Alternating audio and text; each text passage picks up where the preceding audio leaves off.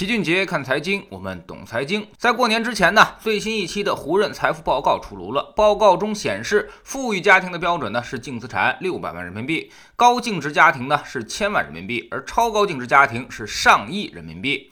国际超高净值家庭需要准备三千万美金，按照现在的汇率计算，差不多得两个亿了。大家可以先对号入座一下。我们先来看看这些人群的变化。首先是富裕家庭，也就是有六百万人民币净资产的家庭，数量呢达到了五百零一万。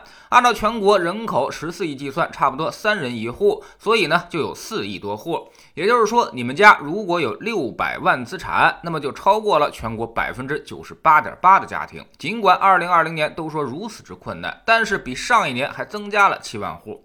这里面呢还有个划分，可投资资产要比固定资产更加主动，所以结构性更好，也会更富裕，相当于人家手头就有这么多钱。那么拥有六百万可投资资产的富裕家庭是一百八十万户，这个呢只占到了千分之四点五。其次，拥有千万人民币资产的高净值家庭的数量达到了二百零二万户，比上一年增加了四万户，占比是千分之五。其中可投资资产的高净值家庭数量呢是一百零八万户，占比只有千分之二点七。第三，拥有亿元人民币资产的超高净值家庭数量呢是十三万户。比上一年增加了三千户，这就只有万分之三了。一万个家庭里才有三个家庭达到这种水平，其中可投资资产的高净值家庭数量达到了七点七万户。最后呢，是拥有三千万美元的国际超高净值家庭数量达到了八点六万户，比上一年增加了两千一百户，增加了百分之二点五。其中呢，拥有这么多可投资资产的数量是达到了五点四万户。可见，无论是富裕家庭还是国际超高净值家庭，数量都在有所增加。也就是说，富人们正在变得更富。那么，你在这一年如何呢？是否比去年过得更好，储蓄更多了呢？大家可以自我反省一下。当然，拿到这个报告，很多人也都表示出了质疑：六百万人民币就算富裕家庭了吗？怎么可能？别说北上广深了。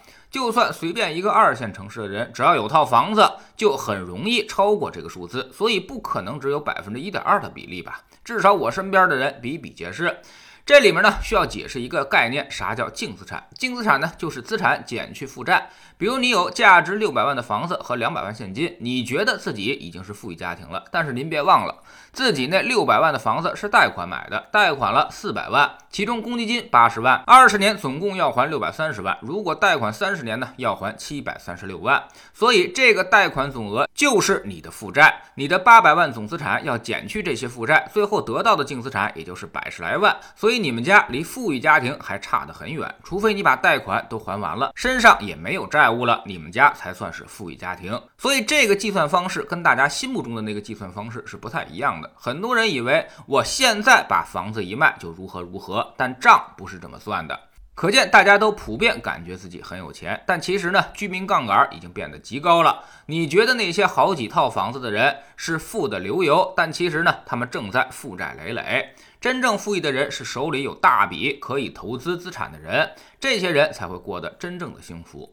从这些高净值人群的分布来看，北京仍然是富人最多的地方。千万以上的家庭在北京就接近三十万人。北京一共才六百多万户啊，也就是说，二十个家庭里面就有一个是千万大户。过亿的家庭还有一万一千五百户，所以北京的压力还是比较大的。其实呢，并不是北京多能够造富，而是全国的富人都在往这儿跑。然后是广东、上海、香港、浙江。不得不说，当年的东方之珠香港，现在也只能排在上海后面了。如果比过亿家庭的数量，那么香港也只能排在浙江的后面。这些富人当中，过千万的家庭有百分之六十都是企业主，百分之二十都是金领打工者，也就是各大公司的高管，靠拿年薪和分红赚钱的。还有百分之十的炒房者和百分之十的炒股者。如果是过亿家庭的话，百分之七十五都是企业主，金领消失了。百分之十五炒房者，百分之十是职业股民，这个让老齐感到比较意外。职业炒股的也在其中，不容易，可能跟最近两年的收益是比较好有直接的关系。但大家应该也能看出来，最大概率的获取财富的方式，还是要去做出一个好的企业。打工想赚到千万是有可能的，但是想赚到上亿可能性就很低了。炒房和炒股，老齐其实并不赞同，这只是狗屎运赶上了行情而已。即便你掌握了知识，拥有了能力，你也只能获得一个正常的财富增长，不太可能一夜间暴富。换句话说，这些炒房者和炒股者，可能人家本身就很富，财务自由之后才去做了投资，而并不是因为这些投资才一夜变富的。我们之前给大家讲过，随着科技越来越发达，生产效率越来越高，社会越繁荣，贫富分化一定会越高。表现出来的结果就是富人越来越富，占据的财富会越来越多。所以人生就如同一场高考，它是一场排位赛，你不进步就只能倒退，眼睁睁地看着别人排到你的前面去，这就叫逆水行舟，不进则退。很多人都很奇怪，为什么我明明很努力了，但还是没有进步呢？其实并非是你没进步，你确实也努力了，也进步了，但是呢，没有别人更努力，进步的更快。所以你尽管努力了，还是在下滑。这就是社会的残酷性。努力不是向内比较的，而是要跟别人去比较的，所以这才是最难得的地方。很多人都羡慕富二代，但这正是因为人家上一代在努力，你爹还在打麻将、喝大酒的时候，人家已经在起早贪黑的做生意了。所以没有谁的成功是可以不经过努力的，总要有人去付出。那么，与其幻想着找个有钱的爸爸、嫁个富婆或者生个有出息的儿子，还不如从我开始。这个时代很残酷，但也很友好。对于不努力的人很残酷，对肯努力的人却很友好。没看到很多人只要赶上了风口，才短短的八到十年的时间，就能完成上一代人五十年的资本积累。比如快手和拼多多，可能一共人家才干了八年，就已经市值万亿了。所以机会有的是，就看你有没有发现的眼光和肯不肯付出这些辛苦。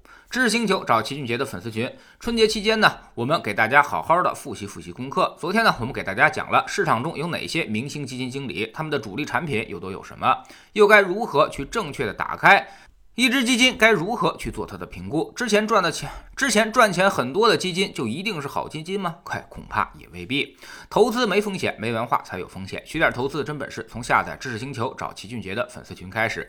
新进来的朋友可以先看星球的置顶单，我们之前讲过的重要内容和几个低风险高收益的配置方案都在这里面。知识星球老七的读书圈里正在为您带来《中国城市大洗牌》这本书。昨天呢，说到了京津冀协同的问题，为啥提了这么多年，但三个地方始终无法协同？北京始终在虹吸华北和东北的资源，为啥河北就是发展不起来呢？为啥天津快速的滑落呢？